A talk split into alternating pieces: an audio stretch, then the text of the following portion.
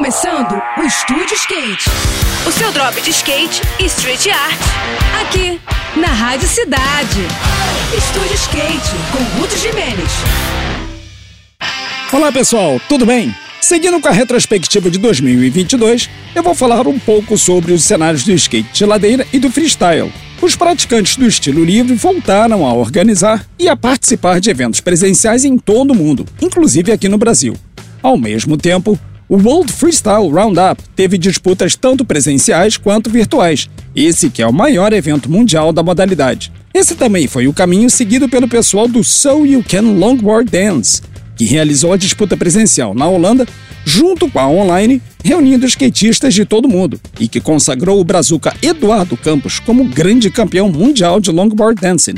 A entidade também realizou um evento sul-americano em São Paulo no final de outubro e tudo indica que teremos mais etapas mundiais a partir do próximo ano. O skate velocidade viu o surgimento de uma nova entidade, a WDSC, que realizou três grandes eventos na Europa e vai se consolidando como a organizadora do circuito de downhill.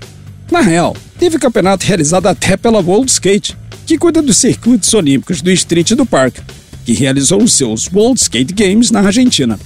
Aqui no Brasil, Vimos a volta dos eventos de vários tamanhos e estilos, desde campeonatos brasileiros oficiais até aqueles outlaws que mantêm a chama acesa.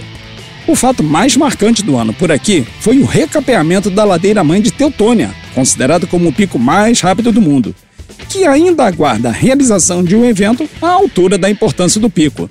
Eu vou ficando por aqui com mais esse rolê de skate na Rádio Cidade. E agora a gente segue com a programação. Saiba mais sobre os universos do carrinho e dos longos no nosso perfil do Instagram, que é o Estúdio Underline Skate, tá bom? Tudo de melhor para você, boas sessões por aí e um feliz 2023 para você e para sua família. Até a próxima, galera. Fui! Esse foi mais um. Esse foi mais um Estúdio Skate. O seu drop de skate e street art. Aqui, aqui, na Rádio Cidade.